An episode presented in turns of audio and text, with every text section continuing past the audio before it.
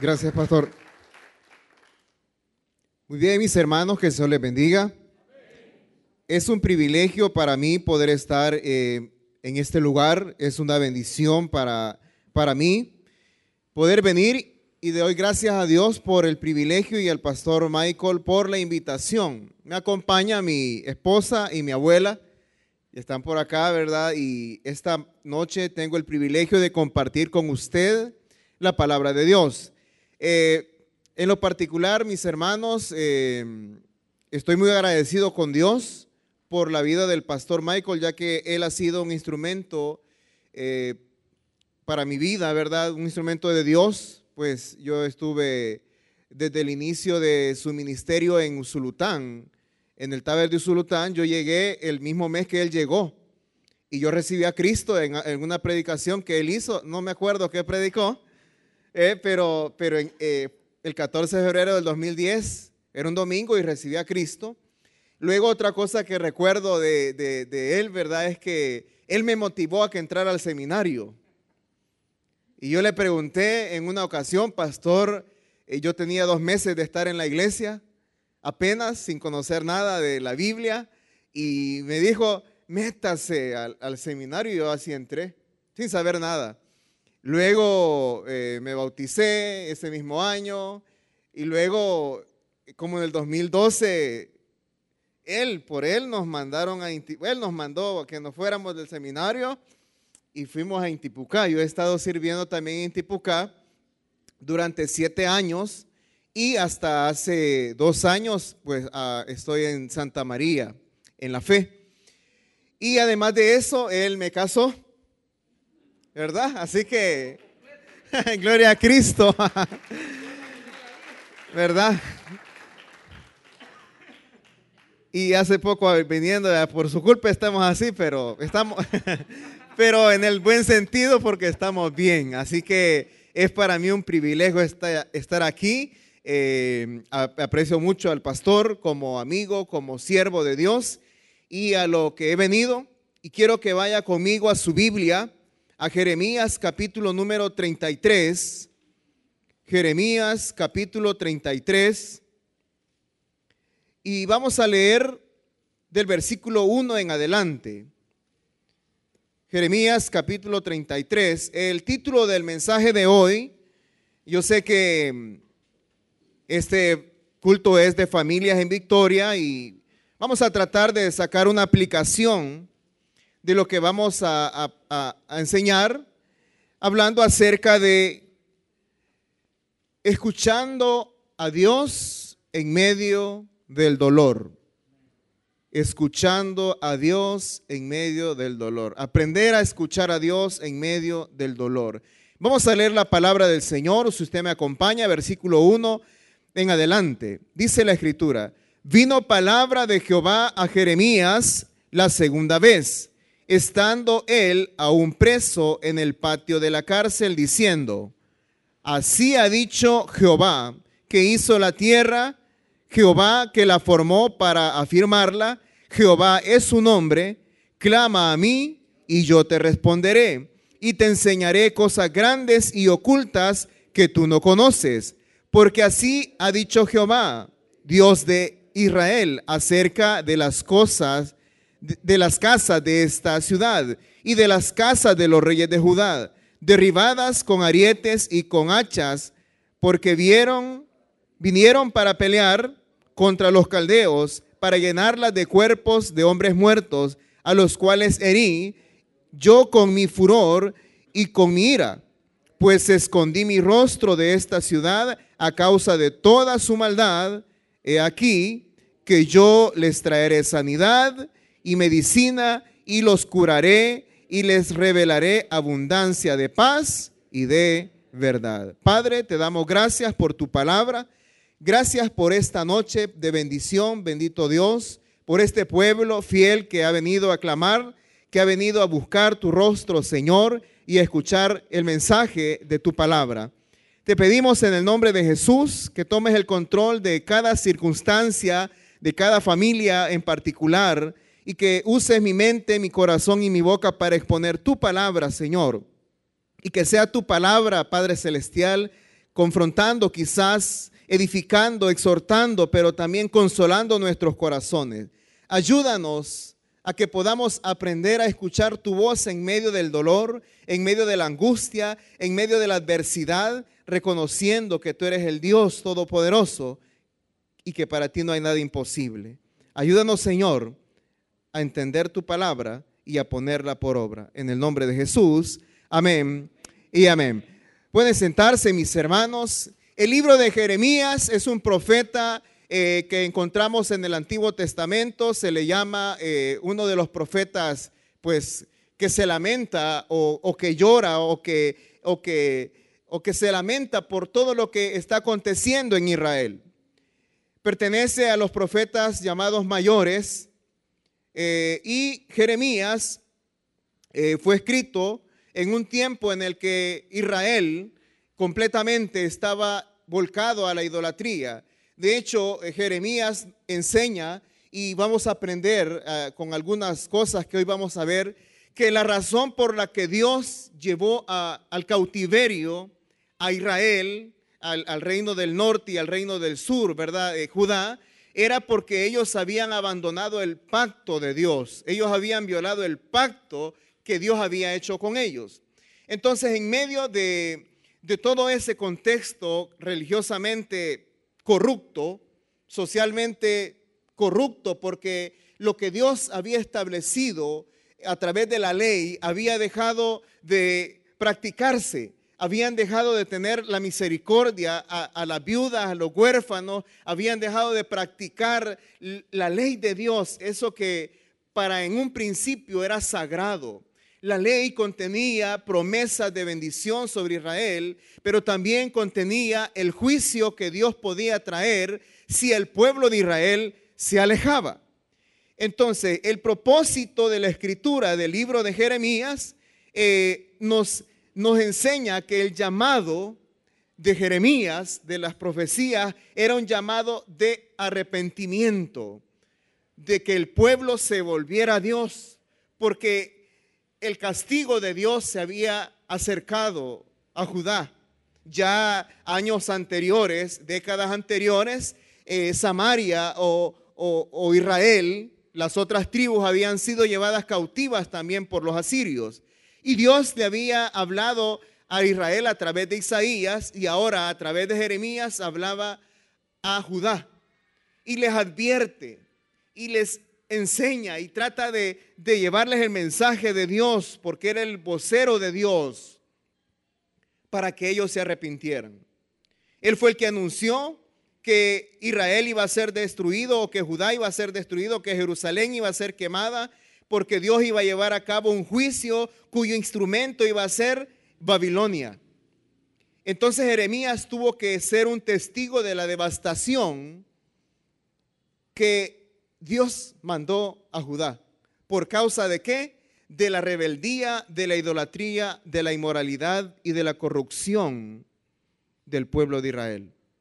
Y es algo, hermanos, que nosotros tenemos que ponerle atención, porque todo el sufrimiento que viene a nuestra vida tiene un propósito.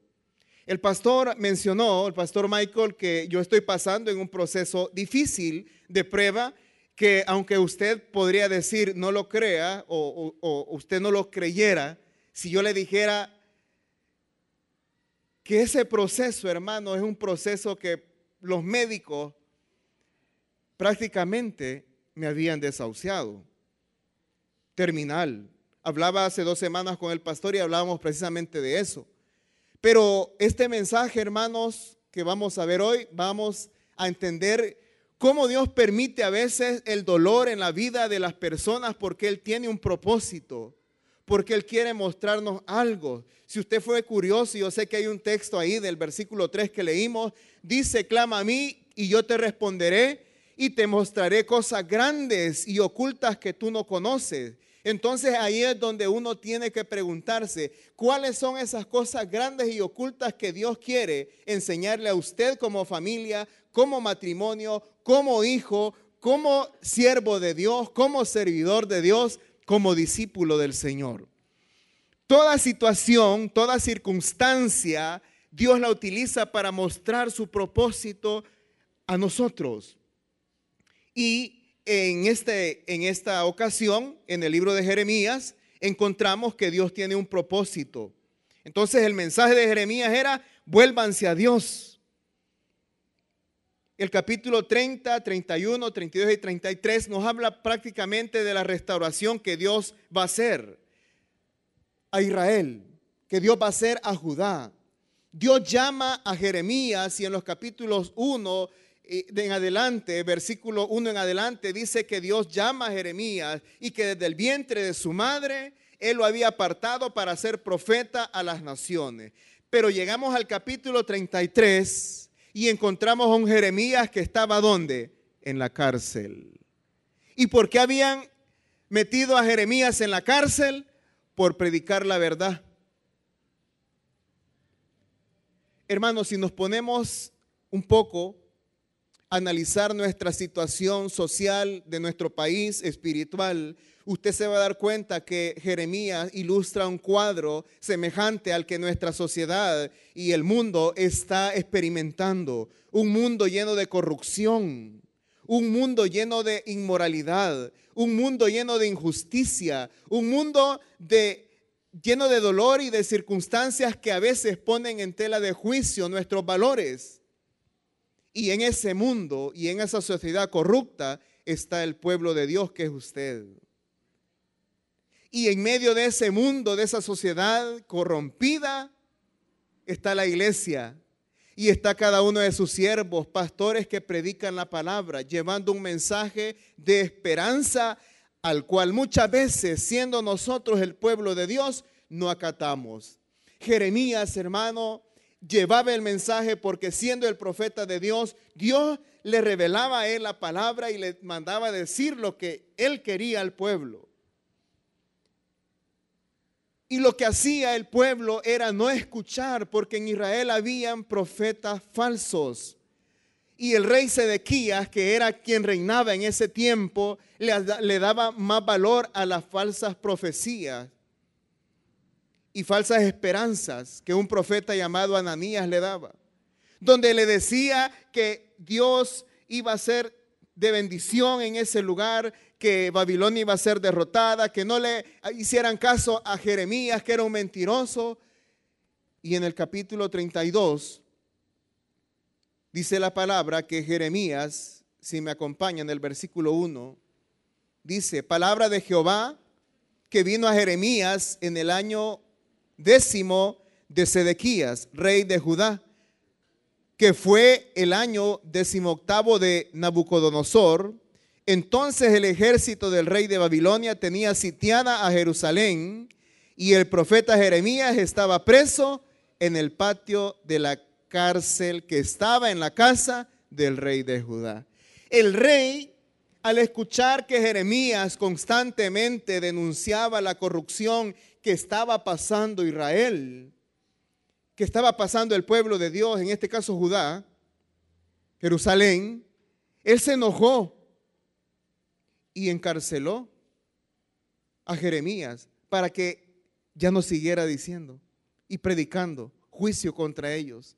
Porque Jeremías le decía, y se lee el versículo número 3, porque Sedequías, rey de Israel, rey de Judá, perdón, no había, lo había puesto preso diciendo, ¿por qué profetizas tú diciendo así ha dicho Jehová?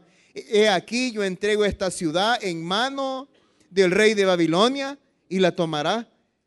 El rey Sedequías le reclamó, como cuando usted y yo reclamamos, cuando el predicador nos exhorta y nos dice, ¿y por qué me estás predicando? ¿Por qué nos está predicando eso que me va a ir mal? ¿Sabe por qué a veces nosotros predicamos como predicamos? Porque somos los encargados de velar para que sus caminos y de los de aquellos que buscan al Señor sean rectos. Y a veces, hermano, a usted y a mí, es lo que no nos gusta. Pero así le estaba pasando a Sedequías con Jeremías. Sedequías no quería escuchar palabras de juicio, él quería escuchar un mensaje de un profeta que le engañara, que le dijera, todo va a estar bien, todo va a salir bien. Pero yo le hago una pregunta. ¿Le está yendo bien a usted en su vida al 100%? La pregunta es ¿por qué? ¿Le está yendo a usted y a mí bien al 100% en el matrimonio? ¿En la familia? ¿Con los hijos? Sin necesidad que usted responda, la respuesta es no. Hermano, una, un pueblo, la capital de Israel, estaba totalmente volcada a la idolatría, a la rebelión en contra de Dios, a la inmoralidad. Iban al templo a, adorar a Dios, pero también le quemaban incienso a Baal, pero también tenían ídolos. Y el reclamo de Dios a través de Jeremías era, arrepiéntanse, vuelvan a Dios. Entonces, en medio de todo ese contexto, es que Dios levanta a Jeremías para llevar el mensaje de Dios. Y vamos ahora a centrarnos en los versículos que leímos. En el versículo capítulo 33, versículo 1 en adelante. Mire lo que dice. Vino palabra de Jehová a Jeremías en la segunda vez, estando él aún preso en el patio de la cárcel, diciendo, qué difícil hermano cuando Dios tiene que ponernos en una situación difícil como estaba Jeremías en el, en el patio de la cárcel, amarrado, encarcelado por causa de hacer la voluntad de Dios. Qué difícil es cuando usted y yo estamos atravesando los momentos tan difíciles y usted y yo nos, llenamos de reclamos, de quejas y no nos damos cuenta, hermanos, que lo que Dios quiere es que empecemos a ponerle atención. A mí me llama algo la atención en este texto, versículo 1. Este texto del capítulo 33, versículo 1, nos muestra la condición que el profeta de Dios que el profeta que tenía cuatro décadas, casi 40 años, hablándole al pueblo, predicándole al pueblo la palabra de Dios. Ese hombre que había tratado de hacer lo recto, de hacer lo correcto, estaba preso por causa de la palabra. Pero dice, vino palabra a Jeremías la segunda vez. Todos los capítulos anteriores al capítulo 30 habla de que Israel va, de que Judá, perdón, Jerusalén va a ser destruido, invadido, quemado y todo lo demás. Capítulo 30 en adelante habla de restauración. Pero como el pueblo estaba tan dolido porque hubo hambruna, hubo sequía, hubo, de hecho, pues Lamentaciones, que es un libro que también escribe Jeremías, donde habla y qué triste, ¿verdad? Esa, esa, y que uno parece que es mentira, la historia donde habla de que una mujer se pone de acuerdo con otra, con su amiga, que un día se van a comer a su hijo y otro día se van a comer a... de la decadencia que había dejado la invasión en Israel. Y eso tenía que Jeremías experimentar.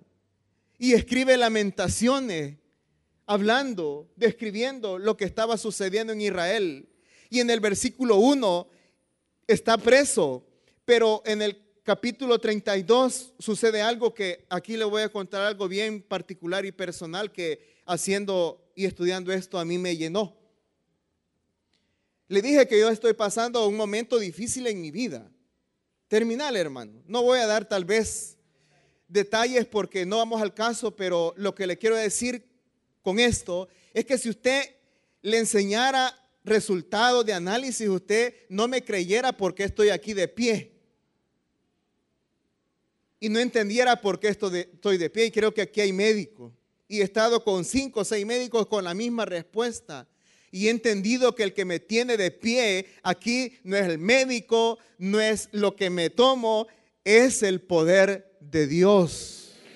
Y eso, gloria a Cristo es lo que Dios quiere mostrarme a mí y quiere mostrarle a usted.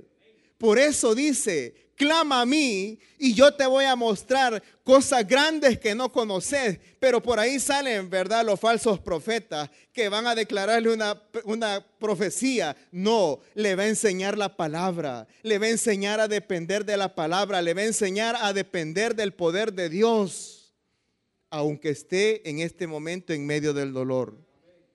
Entonces, lo que pasó leyendo este texto es que en medio de esa, esa, esa convulsión, esa, esa decadencia, esa promesa de juicio, dice Dios que va a restaurar a Israel. Y mire lo que hace en el capítulo 32, versículo 6.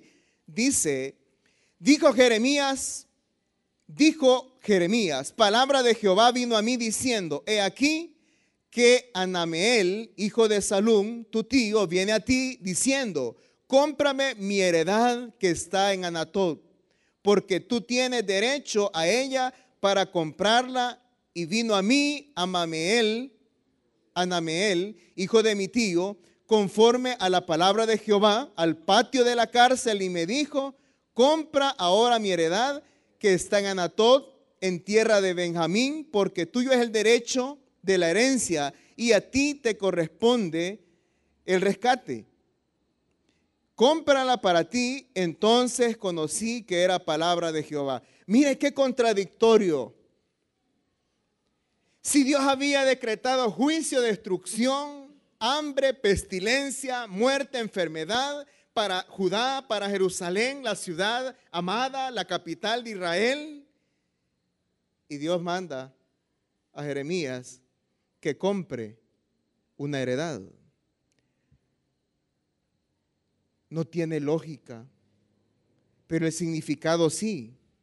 Porque esto es lo que sella y confirma la promesa que Dios le había hecho de que ellos iban a regresar y que Jerusalén iba a ser restaurada. Prueba de ello fue, comprate una heredad, porque cuando regrese tu familia, los que se vayan,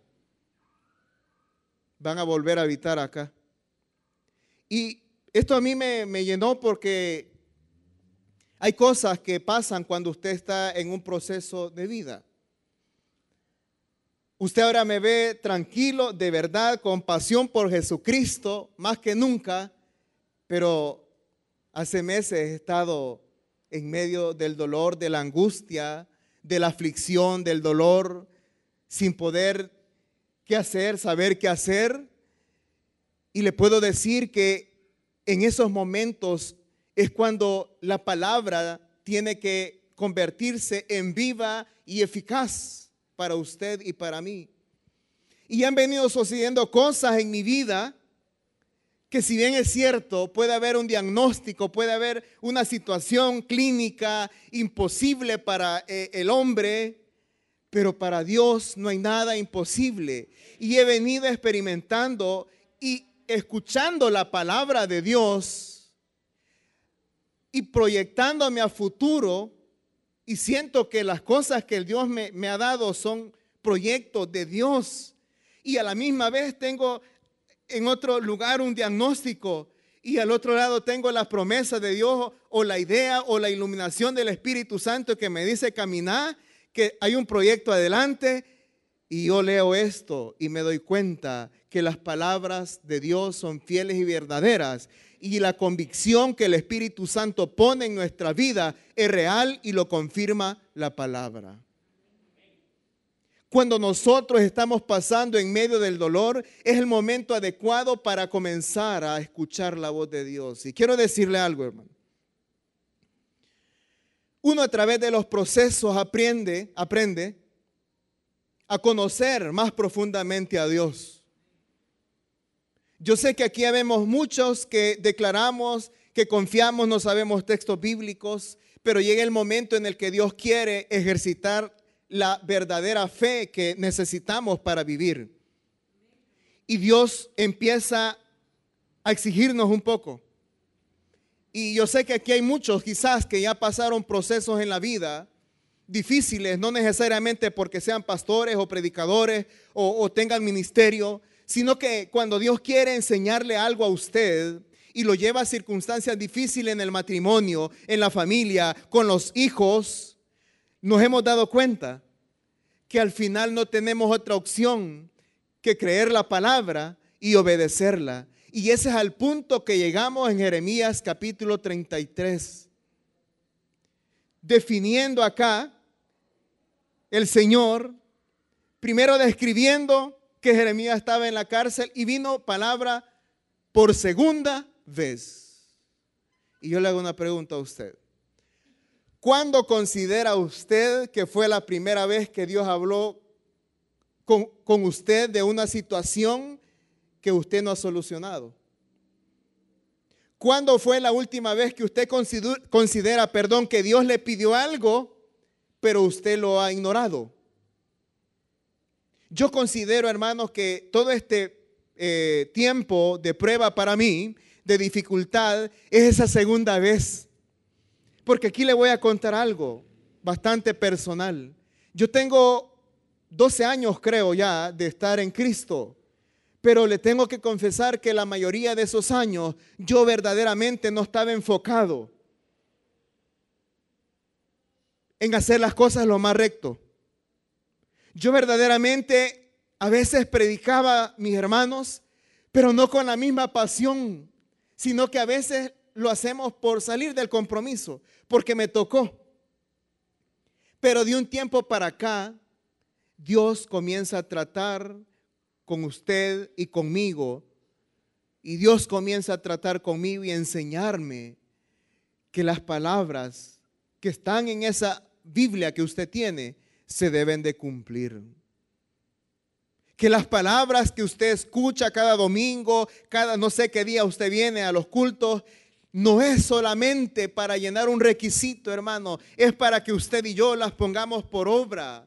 Y al final, y aquí está el pastor, que él y yo y muchos aquí nos hemos dado cuenta que la falta de bendición en nuestra vida es nuestra falta de devoción y de entrega a la palabra de Dios. Yo he llegado a la conclusión que no hay otra cosa, hermano. Hermano, se ha predicado tanto de la gracia de Dios y que la misericordia de Dios y nos hemos olvidado que la palabra dice que todo lo que sembramos, eso vamos a cosechar. Y si usted no está sembrando justicia, amor, misericordia, compasión, honra a los demás, usted no va a cosechar de parte de Dios lo mismo. Por más que le busquemos, hermano, por más que hagamos ayuno 21 días, dos semanas, tres días todo el mes.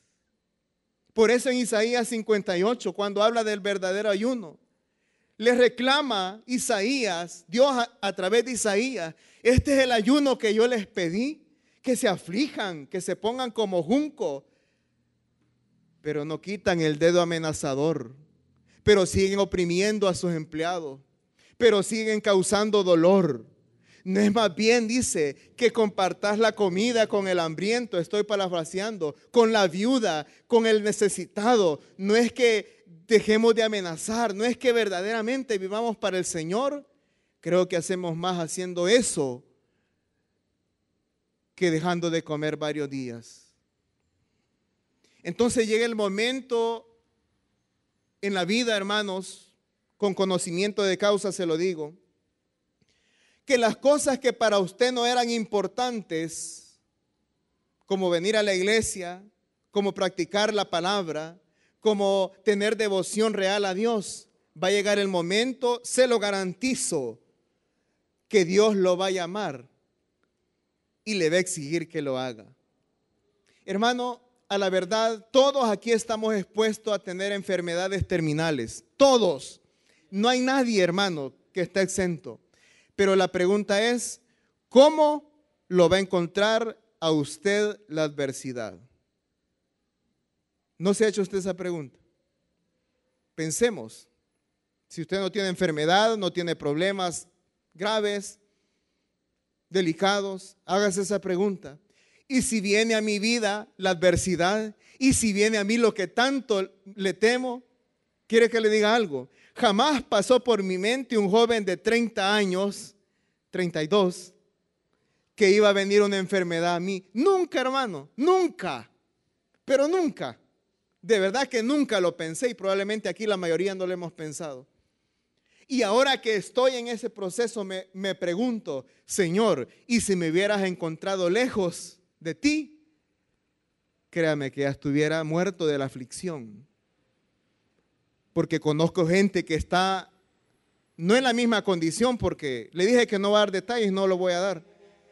Pero hay gente que no tiene ni la mitad de lo que yo estoy pasando y se está muriendo, hermano.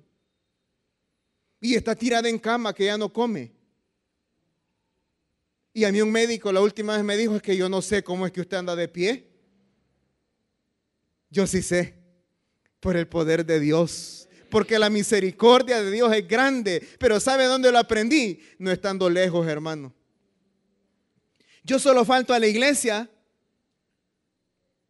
porque estoy enfermo y de hecho aún me diagnosticaron enfermo, hermano, y aquí para testimonio y no para vanagloria. Y solo un domingo he faltado de este año a una predicación que predique el pastor Juan Díaz. O porque me invitan a predicar a otro lado. Pero si usted es pastor y para qué va a ir, solo vaya a predicar el día, solo vaya el día que le toca predicar, que es el miércoles. No es que yo he sentado en una silla y yo pasé escuchando al pastor Michael en Sultán durante muchos años y él es testigo que yo ahí estaba cuando él predicaba. Y un día, hermanos, él no se acuerda, pero estaba así, enfrente de mí, y había poca gente. Él dijo, en cuatro años este, él va a tener carro. Fue como en el 2012, no se de acuerda. ¿Sabe qué? Así pasó. Pero ahí estuve, hermano me metí al seminario, no entendía nada. Del seminario me sacaban porque no tenía para pagar 10 dólares, hermano. Aquí predica el pastor Domínguez, ¿verdad? Y como no me están grabando, espero.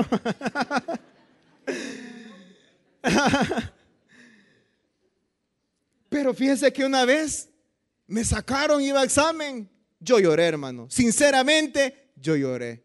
10 dólares, hermano. Yo sé que aquí hay plata, ¿verdad? ¿Verdad, pastor? Pero 10 dólares no podía pagar. Y me dijo, váyase, no ha pagado enfrente de los compañeros. Pero ¿sabe qué? El Espíritu Santo me enseñó que era Dios tratando la humildad, el orgullo tanto que tenemos los seres humanos. ¿Sabe qué? Volví en la siguiente clase. Pagué y ya, asunto arreglado. No guardo rencor, ¿verdad? Porque como lo están grabando. Así que no hay problema. ¿Por qué? Porque aprendí. ¿Pero dónde aprendí? Sentado escuchando, hermano. Y ahora el Señor me tiene sirviendo, pero me ha dicho, y quiero decirle algo con mucha sinceridad, aquí está mi esposa, que es la que más me conoce. Y literalmente yo he tenido que cambiar mi vida y mi predicación. Porque si usted está en una situación terminal y usted le han dado la vida, usted tiene que vivir cada día como que si fuera el último día. Y cuando me toca predicar, yo predico la palabra y llamo a la gente a que necesita del Evangelio de Cristo y que se arrepienta porque cuando hay tribulación y angustia, el único que le puede dar paz en medio del dolor y de la tormenta se llama Jesucristo. El pan de vida, gloria a Cristo. El pan de vida que da alimento y que da paz y da tranquilidad. Versículo 32, porque el tiempo creo que ya se va. Capítulo 32, 33, perdón, versículo 33, 2. Jeremías en la cárcel, vino palabra por segunda vez, como hoy quizás Dios está hablando nuestras vidas, por segunda vez. Y dice, así ha dicho Jehová que hizo la tierra, Jehová que la formó para firmarla. Jehová es su nombre. Aquí el texto presenta a Jehová, el Dios eterno, el que fue el que es y el que será y que siempre es el mismo. El que tiene el control, hermano, sobre todas las cosas. Y si hay alguien que está aprendiendo eso, soy yo. Porque aquí todos, ¿verdad? Somos humanos, carnales, en el buen sentido. Pero hay algo que sucede comúnmente en nuestros hogares. Los que tienen televisor tienen un control y hay una causa de discusión por el control remoto. Porque nos gusta tener el control, ¿verdad? No, yo quiero ver esto. Y así pasa con nuestra vida. ¿Cuántos de nosotros hemos dicho, no, Dios tiene el control? Y no es así. Entonces Dios quita el control. Porque una cosa es que usted diga, no, Dios tiene el control y otra cosa es que Dios se lo quite. Y ahí sí Él tiene el control. Y cuando Él tome el control, usted no tiene otra que solo buscarle a Él. Por eso en el versículo 2 presenta a Jehová, presenta al Dios eterno, presenta a aquel creador de la tierra, del universo, el que la hizo. Le está diciendo a Jeremías, porque la siguiente palabra en el capítulo 33 es una promesa de que Él le va a responder. Pero en el versículo 2, Él le está diciendo a Jeremías, o, o el texto está exponiendo, el autor que le va a decir, el que va a proclamar esa palabra, el que le va a decir, clama a mí, no es un hombre, no es un pastor, no es un sacerdote, es el rey de reyes y señor de señores, Jehová de los ejércitos. Él es el que le va a decir, clama a mí. Eso me da la certeza que cuando yo voy a clamar a Dios, que cuando yo voy a desahogarme, cuando, porque eso es clamar, desahogarme, eh, llorar o gritarlo a, a Dios y decirle cómo me siento. Yo no se lo estoy haciendo a cualquier persona, sino al Dios Todopoderoso. Y puedo tener la certeza que Él me esté escuchando. La pregunta es, ¿y nosotros le escuchamos a Él? Por eso el sermón se llama aprendiendo a escuchar a Dios en medio del dolor, hermano. Y se lo digo con conocimiento de causa. Porque lo he compartido con el pastor Juan, con, el pastor Michael y pastor Juan también y con muchos más. Que lo que a mí me levantó el ánimo y me transformó mi manera de ver la vida y perspectiva, estando tirado en una hamaca llorando, fue una frase que leí en la palabra. Y fue el Espíritu Santo que la puso en mi corazón, en mi mente. Y eso ha desatado palabras cada vez que busco a Dios. Cada vez que voy a la palabra, siempre encuentra el aliento de vida, pero a veces no tenemos el aliento de vida porque hemos dejado de confiar en la palabra de Dios, hemos dejado de escudriñar la palabra de Dios. Y cuando hemos dejado de tomar en cuenta la palabra de Dios, hermano, se oye bien fuerte, pero también Dios se desatiende de nosotros. Versículo 33 dice, capítulo 33, versículo 3, perdón. Clama a mí y yo te responderé. Clame, hermano.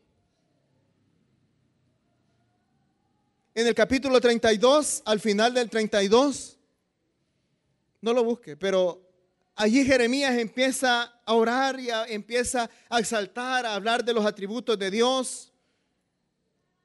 Por eso en el 33, 3, Dios le responde y Dios le habla. Y le dice, conoces mis atributos, conoces quién soy, pero Jeremías le estaba diciendo, no entiendo. Prometiste que va a haber restauración, como usted ha escuchado palabras de restauración probablemente y no sucede nada. Y nos preguntamos por qué. Y en el capítulo 33.3 le dice, en otras palabras, como me conoces, ¿verdad? ¿Quién soy yo? Porque Jeremías conocía a Dios. Así que hoy clama a ese Dios que has conocido. Quejate, desahogate, habla con Él, pedile. Y ese Dios dice, yo te responderé. Pero hermano, algo que yo estoy aprendiendo es que Dios no contesta como usted y yo queremos que conteste. Él a usted le va a responder de diversas maneras. Y para ir finalizando, dice la siguiente parte, y te mostraré cosas grandes y ocultas que tú no conoces. Y cuando dice que nos va a mostrar o que a Jeremías le iba a mostrar cosas grandes y ocultas que no conoce, está hablando de toda la promesa que él iba a cumplir, de todo el poder que iba a manifestar a favor de su pueblo. Eh, se trataba hasta del evangelio que iba a venir, ¿verdad? Porque habla de Jesucristo, habla del renuevo de, de la casa de David en el mismo capítulo 33. Y eso era algo que Jeremías no sabía a totalidad. Ahora usted lo puede entender porque tenemos completamente la palabra de Dios. Pero para Jeremías eso era algo desconocido, no tenía acceso a esa información. Pero Dios le dice, clama a mí y yo te voy a responder y te voy a enseñar esas cosas que no ha visto todavía. Porque él estaba viendo la ciudad en destrucción. Él estaba viendo la hambruna, la sequía que había, la decadencia que estaba pasando en Israel. Él no podía ver otra cosa porque cuando hay problemas, hermanos, en nuestra vida, en nuestra salud, en nuestra familia, no vemos a veces lo que Dios puede hacer. Pero Jeremías tuvo que aprender a escuchar a Dios en medio de esa cárcel, en medio de ese dolor. Y sabe, algo interesante, Dios le dice, te mostraré cosas grandes y ocultas que tú no conoces. No le dijo, te voy a sacar de la cárcel. Porque a veces, hermano, Dios todavía no nos va a sacar del problema y ahí es la respuesta por la que usted y yo no hemos salido. Y ahí la respuesta que yo encontré. Porque de lo que está hablando es de lo que va a hacer con Israel, con su pueblo. Lo va, lo va a restaurar totalmente a Jerusalén, lo va a volver a su tierra. Y usted y yo como Jeremías hubiéramos dicho, ¿y, a mí cuándo me vas a sacar de la cárcel? No pasó ahí, a él no lo sacaron de la cárcel en ese momento. Porque lo que Dios quería enseñarle a él era lo grande y lo poderoso que va a ser él y misericordioso con su pueblo. Por eso es que en Colosenses capítulo 2, versículo 3 más o menos dice que en Cristo están escondidos los tesoros de la sabiduría y del conocimiento. ¿Sabe, hermano? Cuando usted está en medio del dolor, en medio de la prueba, Dios quiere que clame a, Él, porque sabe qué es lo que le quiere mostrar, hermano. No le va a mostrar que usted va a tener pisto, que se va a ir una maleta de dinero, que va a venir un curandero y lo va a sanar. No, le va a mostrar el Evangelio, hermano le va a mostrar a Cristo, le va a mostrar el poder de Dios que puede actuar a su favor. El problema es que nosotros queremos ver a Dios de otra manera. Nosotros, la única forma de ver a Dios es a través del Evangelio de Jesucristo. Por eso es que el Nuevo Testamento hace el llamado que Cristo es el pan de vida y que aquel de que, del que Él come no tendrá hambre y, de, y que aquel de que Él bebe no tendrá sed jamás lo que la iglesia necesita, hermano, lo que los cristianos necesitamos, los, los que estamos pasando por prueba, por dolor, las familias que están a punto de destruirse, los hijos que están por irse de la casa, los matrimonios que están divididos, lo que necesitamos es poner a Cristo en el centro. Él no le está mostrando otro hombre y otra mujer, hermano es que usted y yo aprendamos a ver a Cristo en medio de la prueba. Y cuando veamos a Cristo en medio de la prueba y le demos el control de nuestras vidas, vamos a ser liberados. Pero mientras tanto, clame y espere en Dios. El pastor hoy que estábamos en la oficina mencionó algo, que tal vez este no es el culto más grande, pero es el que nos ayuda a crecer. Porque a veces, hermano, Dios no busca el crecimiento exterior nuestro ni de la congregación, sino el crecimiento interno. El crecimiento de sus convicciones. Aquí hay servidores, aquí hay gente que Dios va a levantar para servirle, pero necesitan más convicciones necesitan más pasión por Cristo. Y se lo dice alguien que ha predicado durante años, pero no, nunca había experimentado una pasión por Cristo como ahora. Y nunca había percibido de lo que me estaba perdiendo. Y, y el tiempo se nos va, pero hay algo, hermano, que siento que necesitamos aquí también. Hay un principio que la iglesia y los cristianos en general hemos dejado de practicar. ¿Sabe cuál es ese principio? El principio de la honra. ¿Qué es la honra? Es demostrar respeto y tener reconocimiento a alguien que se merece el respeto y el reconocimiento por los méritos que tiene. Israel nunca reconoció a sus profetas, nunca los honró. Y yo encuentro en la palabra, hermanos, que en una ciudad Jesús no pudo hacer milagros porque vieron nada más al hijo del carpintero, porque no honraron a esa persona que era Jesucristo. Y dice que Jesús no pudo hacer milagros porque la gente o porque la gente tenía incredulidad o no tenía fe. Pero ese solo era el resultado de no honrar al siervo de Dios. Yo quiero decirle algo, tenemos que empezar a honrar no solo al siervo de Dios que está sobre este lugar o cualquier iglesia, tenemos que empezar a honrar al esposo, a la esposa. Los hijos tienen que comenzar a honrar a sus padres para que entonces podamos ver la gloria de Dios en nuestra vida. Pero los cristianos hemos dejado de vivir en ese principio. Y a Israel le pasó toda la vida. Y por esa causa hubo decadencia espiritual, hubo decadencia en Israel, porque dejaron de honrar a aquel que todo se lo merece. Hermanos, necesitamos empezar a escuchar a Dios verdaderamente, ponernos a analizar nuestra vida. Al final de la historia, Jeremías, ¿sabe qué? Fue liberado. Y Dios le dijo en el capítulo 39 que por haber puesto su confianza en él, ¿sabes qué? No vas a morir espada, sino que vas a morir en buena vejez. Vas a finalizar en buena vejez con los tuyos. Pero no fue así para los que se rebelaron en contra de Dios porque fueron llevados cautivos. Hermanos, ya no seamos cautivos de nuestras rebeliones. Ya no seamos cautivos de nuestro pecado y hemos permitido y le hemos cedido territorio al enemigo. La liberación está en Dios. El clamor debe de ser para Dios. Finalizo diciendo lo que dice un texto en Isaías 62, 1. La palabra del Señor dice en ese texto que Dios es el rey de todo el universo. Isaías capítulo número